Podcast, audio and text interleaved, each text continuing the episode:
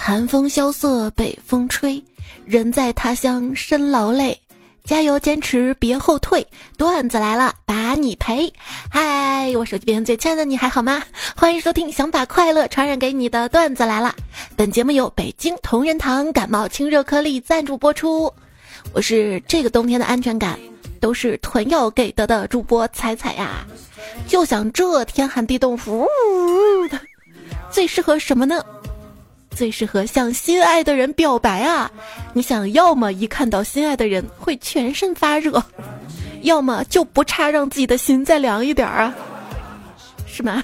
来来来，向我表白，留言区我等你啊！凡是参与这期节目留言互动，想说什么都好，还有点赞月票，就有机会获得段子来了二零二三年的新年台历独家定制版哟。今天我也给我定制了一身 穿搭。就穿了一个小短裙加光腿神器出门一出门啊，就听见楼下那个小孩跟他妈吵架。那我听听他们吵啥，就这么八卦。他妈说你穿秋裤，这小孩说不，我偏不。然后小孩还说你看那个姐姐裤子都没穿，我。然后他妈就看着我说。嗨，人家肯定是穿了肉色的秋裤，而且是加厚加绒的那种，最厚厚厚厚的那种。不然你看腿怎么那么粗？啊？我腿本来就粗。啊，冬日酷刑。什么裤？裤子的裤，冷酷的酷。冬天，尤其是南方冬天的裤子，那有多冷呢？早上起来穿裤子的时候就有体会。聪明点的人，勤快点的人，可能会提前把裤子放到被子里暖你呢。记得高一那年冬天，也是个天寒地冻，外面的风呜呜的刮着。坐在教室的我们上自习，但是难以全神贯注，因为太冷了，都在打哆嗦。其实本身自习这件事儿就很难以全神贯注。好了，这个不是重点啊。重点就是大家都在上自习嘛，突然左边同学觉得窗关着太闷了，就执意要把窗户打开。窗户一打开吧，一阵寒风呼就袭来了。坐在右边同学不甘示弱的也开了窗户，就这样两边同学喷了起来，互不相让，都不愿意关窗户。然后全班同学就哆嗦的更严重了，班长也无可奈何。坐在最后一排的我淡定的起身，打开了开关，顿时。教室的四个风扇全部转了起来，两边同学立马关了窗户，我也关了风扇。班长一脸感激的看着我呀。当然，这也不是故事的结尾，故事结尾就是第二天全班都感冒了。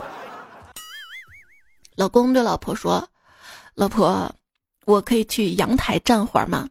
老婆说：“你怎么想的啊？”大半夜的那么冷，外面风呜呜的吹着，你去阳台干嘛呀？感冒了怎么办啊？你可是家里的顶梁柱，如果你都倒下了，我们这个家怎么办呢？但但是老婆，搓衣板真的太硬了，我跪不住了呀！我去，你不是发烧乏力吗？怎么踢我下床都不含糊的？你们几个把他手给固定住，给我吊起来打！老子不信今天治不了你。不是大夫，我感冒打个吊针至于吗？有一回我感冒啊，因为没有及时治疗，拖拖拖拖拖就拖成肺炎住院了。这里温馨提示，就是凡事不能拖，比如说不能轻易的脱衣服，容易感冒；生病了也不能拖拖拖拖延哈。在医院病床上躺着打吊瓶呢。晚上几个同学约着来看我，有个同学往床边一坐，拿我的杯子喝了口水。我忙叫他：“你别喝。”他笑了一下说：“这小病嘛，很快就好了。你出院补课找我啊。”当时我心头一暖。第三天，他就被安排到了我的隔壁床。这下天天就能看到我了，哈。吃感冒药，感冒药说明书上说，吃药后有操作机械跟驾驶障碍。我就问医生，这啥意思啊？医生说就是打瞌睡啊。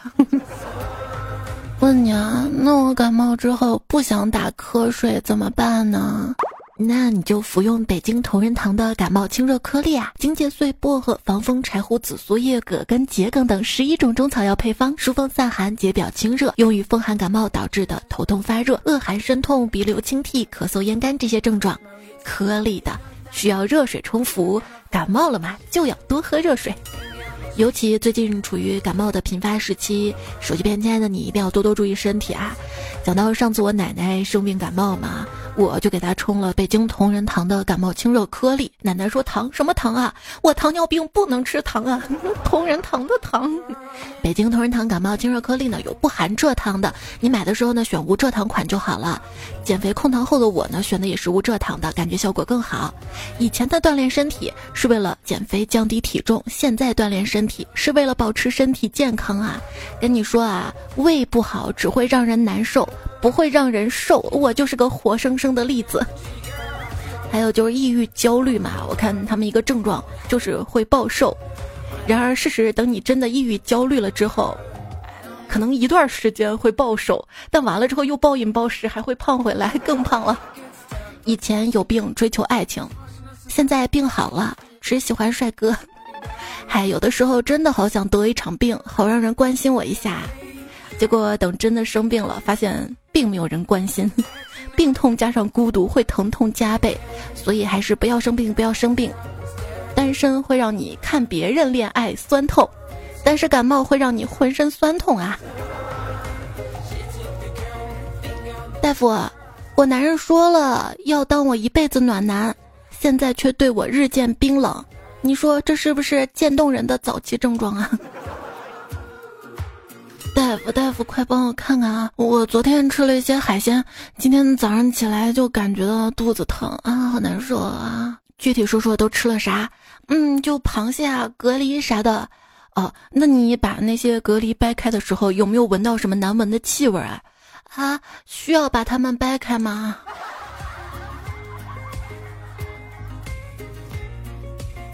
你大便规律吗？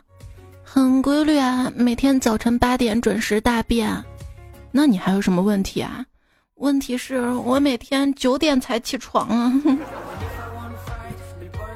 一位老人去医院看病，大夫大夫，快帮我看看啊，我这个左腿疼的不行。大夫就说你这个是老寒腿，大概跟你的年龄有一定的关系，岁数越大，这种病呢就越严重。不可能啊。我的左腿、右腿，他俩同年的，为什么右腿就不痛呢？啊？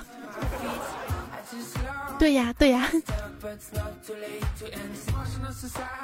外科医生不满的对病人说：“老实交代，你每天到底喝多少酒啊？”我喝四瓶啤酒。我不是告诫过你吗？每天只允许你喝两瓶啤酒吗？是的，但是内科医生也允许我每天喝两瓶啊。一个人去看病啊，医生跟他说：“你以后要少抽点烟，少喝点酒。”病人照做了，可是复查的时候病更严重了。医生说：“那你以后就别抽烟，也别喝酒了。”病人说：“我以前也不抽烟，也不喝酒啊。”跟你说啊，你以后要注意饮食清淡，别吃辣的啊。好的，医生，那我再问一句：如果一个东西确实有辣椒，但是我觉得不辣，可以吃吗？就是你医学面前少扯那些唯心主义啊！医生对小明说：“这次手术啊，有百分之五十的成功率，先通知你啊，有个心理准备。”小明说：“啊，百分之五十的成功率啊，那咱就做两次，不差钱是不？”吸氧、监护、水和氯全灌肠，一顿抢救，病人终于醒过来了。病人的家属扑通的跪在抢救室门口。这位大夫说：“我当时刚想去搀起来，说不用谢，不用谢，结果人家大喊感谢菩萨。医生可不就当代货菩萨吗？赶紧好好感谢一下医生哈。”医生对护士说：“去给那位今天出院的病人注射一针镇定剂。”护士不解就问：“哎，都可以出院了，还打镇定剂干嘛呀？”我等下要结账了，我怕他受不了啊。看不起医生和看不起医生是两种很可怕的看法。依然是听到节目是段子来了，在喜马拉雅 APP 上更新。我是彩彩，彩是采蘑菇的采，可以在喜马拉雅搜索“彩彩”找到我哈。这期节目呢，我们讲了一些生病的笑话段子。如果你也有搞笑的经历啊、糗事啊，欢迎在留言区里留下来，跟更多彩票分享，也有机会在节目当中读出来。留言、点赞、月票，还有机会获得段子来了二零二三年的独家定制台历。留言区等你哦！希望在新的一年可以陪你一天又一天。对历史而言，没有什么周期是不能穿越的，但对于个人而言，生命太短暂了，能不能扛过周期，就看现在身体好不好啦。我问大夫：“大夫，阳了的都什么症状啊？”他说：“百分之九十九的都是先发朋友圈儿。”不是俗话说先发制人嘛？也许先发了就可以得到医治了呢。有什么注意事项呢？就是各种感冒药啊混在一起吃可能会很危险，甚至可以说混吃等死。哎，你来看病的，你啥症状啊？我我我嗓子疼啊，就感觉喉咙里面像横着个刀片儿。真的，我今天为了证明这种感觉，特地吞了一块面团进去，过喉的时候竟然有种刀削面的感觉，没加点辣子蒜啥的。要不你先化验一下吧。好，尿检的时候，他们都说我是最骚的。这男人爱你追你的时候啊，你咳嗽一声，他都以为你感冒了。他不喜欢你的时候，就算你嗝儿了，还以为你在睡觉呢。我等一个人来捡起七零八落的我，咋了？你被人分尸了？汉字是一种书写艺术，按写意的程度可以分为楷书、行书、草书和处方。护士，这药是饭前吃还是饭后吃啊？他没理我。哎，护士，这药饭前吃还是饭后吃？他瞪了我一眼。哎，你瞪我干啥呀？咋了呀？啊，我就问你，你听不到吗？旁边的人拉住了我说：“哥们儿，那是药膏。”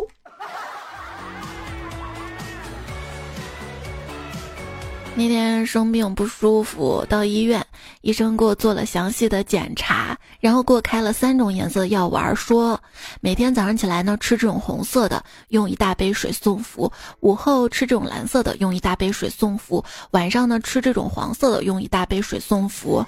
我就问我究竟得了什么病啊？他说没啥，就是喝水喝太少了，五行缺水是吧？宝贝儿，妈跟你说啊，生病了就要多喝水。是妈妈，你给我把冲剂冲那么一大碗，我实在喝不下呀。是你觉得水放少了苦的吗？给你多冲点吗？你知道吗？如果啊，你每天喝五公升的水，你就不会有时间去理会别人的破事儿了，因为你整天都在忙忙着上厕所、上厕所、上厕所。为了身体和心灵的健康，没事儿就多喝水吧啊，我的朋友。我觉得白天可以喝。增加摸鱼时间是吗？睡觉前还是少喝，影响睡眠质量啊！真的呀。大夫，我这药什么时候吃啊？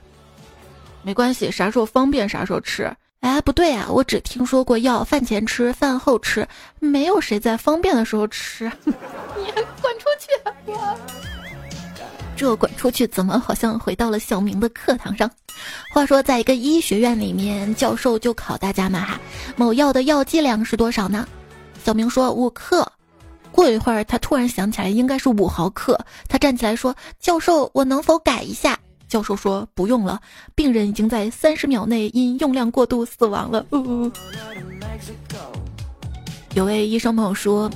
自打剪了头发、换了眼镜儿，患者和家属都对他信任多了呢。大夫，求你快给我拿掉这玩意儿吧！不是你当时不是要装助听器的？这个助听器不是效果很好，也隐蔽，别人看不出来吗？哎，就因为这，我心脏受不了啊！不是你都听到了，对心脏有什么影响啊？天天听着子女吵着分财产，我心脏会好吗？一位医生在跟老婆回家吃饭的时候，接到了同事电话，打扑克三缺一啊！我马上就来。说完就开始穿衣服。他老婆注意到他那么快穿衣服，想着就有紧急的事儿，就问严重吗？严重吗？他说：嗯，是的，已经去了三名医生了。去看牙，牙医瞅着我的牙齿说：“你的牙齿有个大洞，有个大洞。”我说：“我知道有个洞啊，那你连着说两遍啥意思啊？”不是啊，这是回音，这是回音。哎，觉得看牙好贵啊，就跟我妈说太贵了。我妈说，镶两颗牙要两千块，一点都不多啊。你算一下，这牙最少用十年，一年三百六十五天，一天三顿饭，这么算下来，你才花多少钱啊？嗯，我想想也是，妈给钱。话说，一个病人怕拔牙，医生为了使他镇定下来，就让他喝了一杯酒。他端起酒杯一饮而尽，不再哆嗦了。接着又喝了一杯。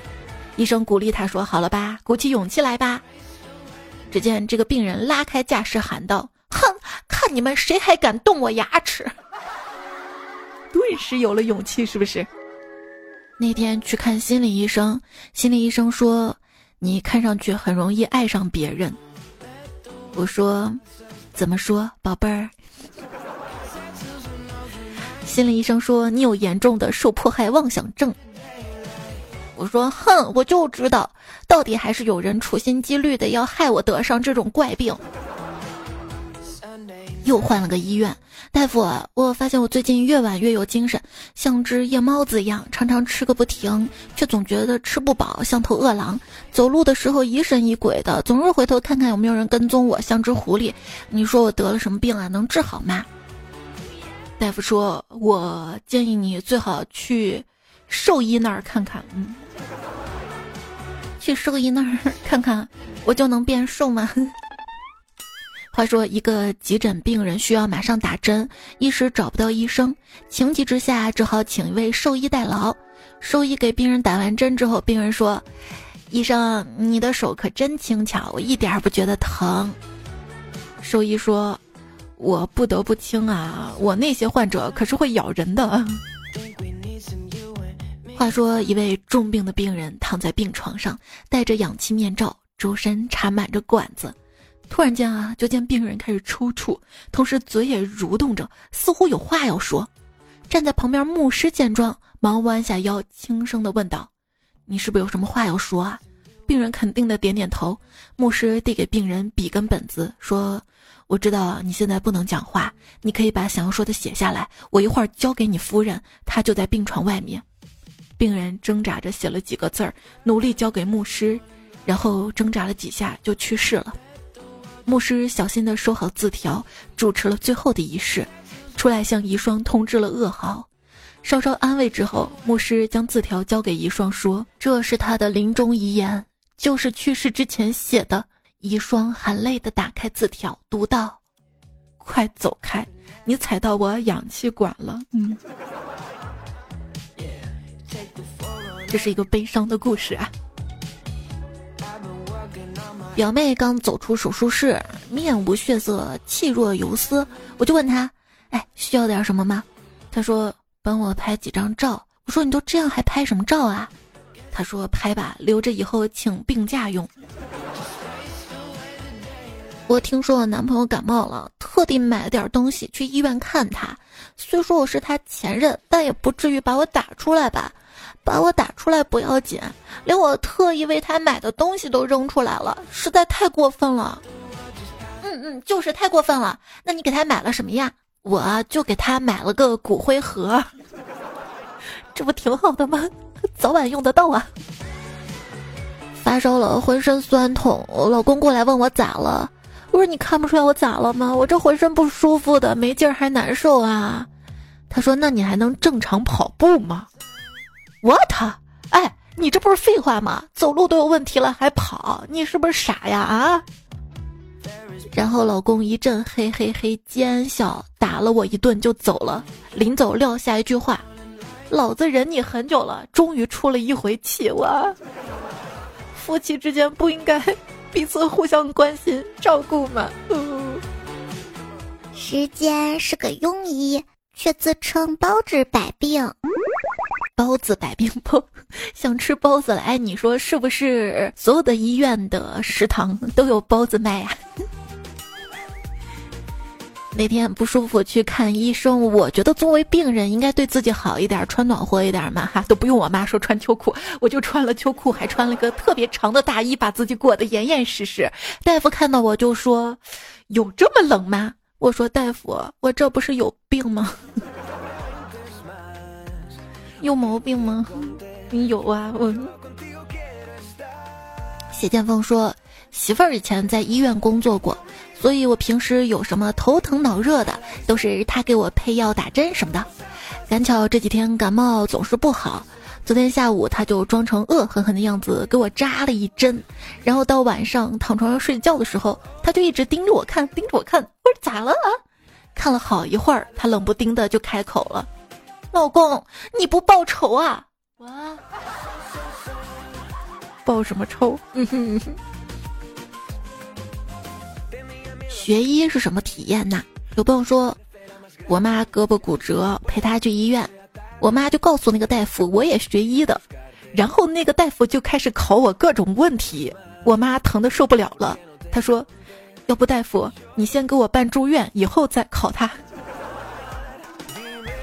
我感觉你妈妈是在救你。有哪些是你当上法医之后才知道的事儿？我跟你说，肚子上是有脂肪的。我们解剖的时候，脂肪啊会飙出来。算我求求你们了，减肥好吗？可怜可怜我们吧。底下生回复，那看看有没有油水可捞。水，薯条味的矿泉水。他说，今天我跟一个男生聊天儿，我问他吃饭了没，他回我太忙了，忘吃了。我回了一句，好心痛你啊。他马上发了个心脏的器官图，问我心脏哪里痛。我说是心痛你，心痛你没有吃饭啊！救命啊！他这个职业病啊！还有朋友说我实习的时候给病人打心电图，主任刚好在问病史，我特别严肃说了一句不要说话。我们主任瞬间闭嘴，当时空气都安静了，好尴尬。你好霸气。昵称油钱太贵说。冬天早晨啊，疯狂的跑到地铁站，挤上列车。当经过森林公园的时候，看到旭日东升，一层薄雾笼罩着树林，偶尔有一两只飞鸟飞过，一切都那么的安详美丽。再看看身边的人都低头看着手机，手机让你们错过了那么好的风景，而我，手机怎么一动就关机了？不光是手机啊，人也是啊，不能总是挨冻啊，挨冻身体也是要歇菜的呀。大家还是要穿多点啊，穿秋裤，穿大衣。冰天雪地里面，目睹了一位妹子手机冻到关机，怎么都打不开了，心急如焚。只见她男票见状，依然拿过手机塞到自己的领口，发出了呜的撕心裂肺惨叫。过了一会儿，拿出来顺利启动。大概几年前的一个新闻，奥地利一名男子仅穿着泳裤，全身埋在装满冰块的特制盒子里面，坚持了两个小时三十分五十七秒，打破了自己于二零一九年创下的最高纪录。他的团队说，这也是将身体尽可能的长时间暴露在冰下这一项目的世界纪录。看完这个新闻啊，我就觉得，且不说有没有必要，靠不靠谱，对于咱来说。他能做到两个小时不看手机不做其他，就这样静静待着，我都觉得很厉害了哈。两个小时不看手机，我也能做到啊，就是睡觉的时候。一心彩说冬天来了，我想问问东北的小伙伴有空吗？能不能帮个忙，把栏杆都洗干净了？我们南方人想过去舔，方便的话放点蜂蜜，实在不行撒点盐也是可以的。小伙子，你这个想法很危险的啊！温逸晨说：“猜猜猜猜，自从广东强行入冬失败之后，气温直奔三，可怜的我只能在办公室才能感受到冬天的冷意。嗯，没错，最重要是，我坐在领导的后面，后背凉飕飕的，可能风水不太好啊。对啊，风水好的地方应该让给领导坐。”郑云听歌说。立夏鹅毛柱，刮倒大杨树。前天穿裙子，今天穿棉裤，热傻了，冻懵了，冷热交替整疯了。前两天穿半袖，今天穿羽绒服，真的是众里寻他千百度。你要几度就几度，老天爷给个话，今天我穿啥？老天爷说羽绒服配短袖，裙子里面套棉裤。不是之前那个段子嘛？啊，终于知道北方为啥没有南方富裕了。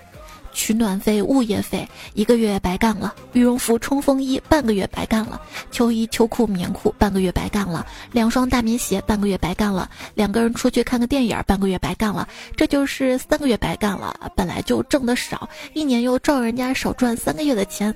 天冷了再吃两顿火锅大餐啊，聚会啥的，再冻感冒打两针，半年前就进去了。哎妈，这日子过得紧巴巴的。你这么算很浪费呀。羽绒服、冲锋衣的不能穿去年的吧？啊，看电影非要出去看吗？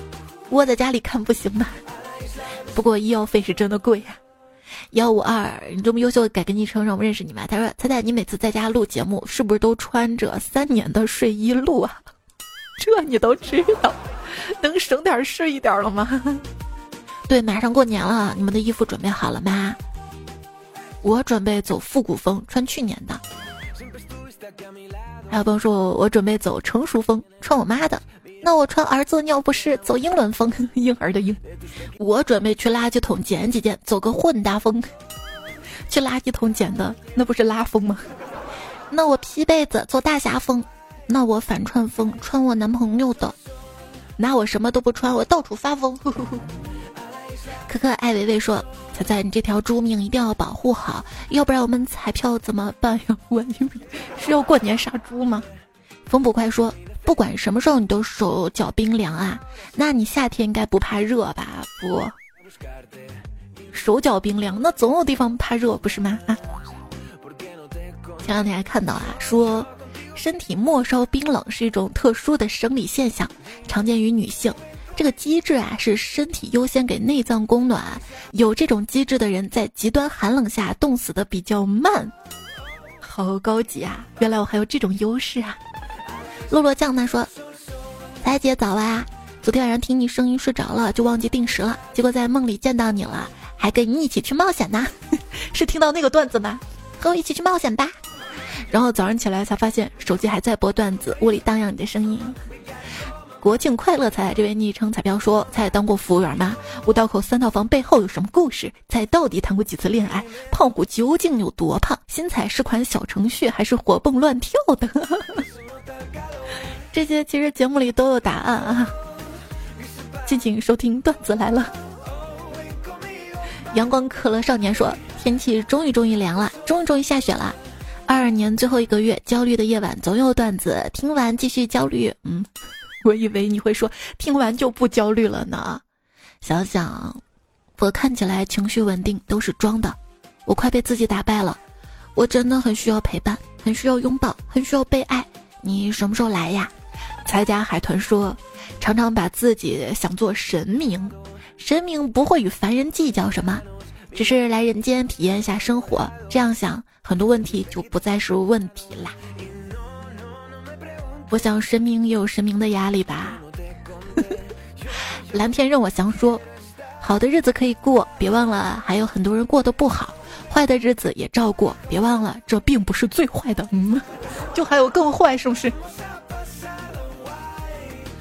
但是我为奴说，成年人啊，一定要学会自我调整心态，摆脱负面情绪，具体的手段就是吃。我跟你说，人到中年很少在半夜点夜宵了，否则外卖还没送到，人已经在沙发上睡着了。之前就在网上看，有人问嘛，有没有那种既健康又好吃、热量又低的食物？底下回复说有啊，是海鲜啊。对，别看有的女生矿泉水瓶儿打不开，但是打开螃蟹后盖儿特别的快。是海鲜，但是。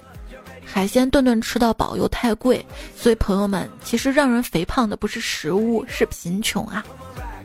对，还有这样一句话嘛：世界上其实只有一种病，就是穷病。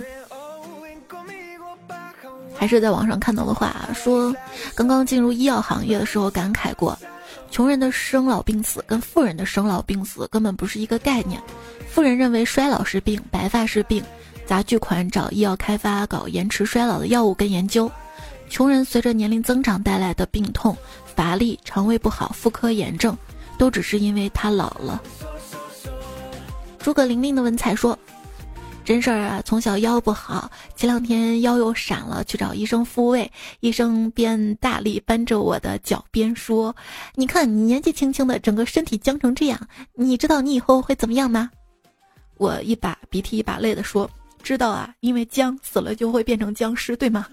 医生直接笑喷了。你是有点优美感在里面的哈，他还说啊，跟你说一个医生他给我说的段子，说九零年代上医学院的时候流行笔友嘛，那些笔友一到晚上就会打电话，当时只能打到宿管阿姨那儿，宿管阿姨实在麻烦，有次电话打来，他就直接接起来说你好，这是太平间，然后晚上就没有笔友打电话来啦。而你说最近咳嗽一直不见好，今天请好了假，预约好了医生，然后早上一觉睡醒突然好了，也不知道该伤心还是该高兴啊。这好的有点快啊，还说我的肉体还在上班，但是灵魂已经过年了。他说我已经准备好在未来至少半个月重复不去，不想去，没时间。对啊，我说累，你非说有人比我更累。不是，谁在乎谁比我更累？我不在乎哈，我只想自己不累不累不累啊！昵称患者说：“我是一个为人民服务的送奶工，每天四点出发，有时候会困，这个时候就是你出场的时候啦。有时候听到兴起，大街上直接就乐起来了。你能想象晨练的大爷大妈的反应吗？哈哈，第一次和你互动，我的第一次给你吧，祝你想象无限，快乐无边，精彩不断。”大妈在想，嗯，这个人起这么早，工作这么快乐。昵称你的 friend 杰尼缠眉，他说，半夜抢救病人不能睡，间歇看到彩彩更新了，先听起来喽。工作辛苦啦，彩小咪说，我知道熬夜对身体不好，但是我就是沉迷这种感觉，周围安静，完全放松，不拘泥于任何姿态，刷自己喜欢的内容，偷偷看别人的动态，太放松了，像是在度假一样。但是熬夜对身体不好啊！收到好几位彩票投的差不多的段子啊，就是有的人改成了方言。我是通知亲爱的朋友，今天开始大大的降温啦，还有中雪，请多穿点花里胡哨的衣裳，不要傻不愣登的，只要风度不要温度，冻得哆里哆嗦的，再闹就感冒喽。特此通知，管的宽公司瞎操心办公室主任受累不讨好。大家一定要保重好身体啊！如果感冒了，就用北京同仁堂感冒清热颗粒，有不含蔗糖的，家中常备，效果杠杠的。感谢大家收听这期节目，别忘了多点赞、秒看、多留言和表情。那早点休息啦，跟你说晚安喽，下期我们再会啦，拜拜。我是小肥宅，逍遥又自在，晚上不睡觉，白天起不来。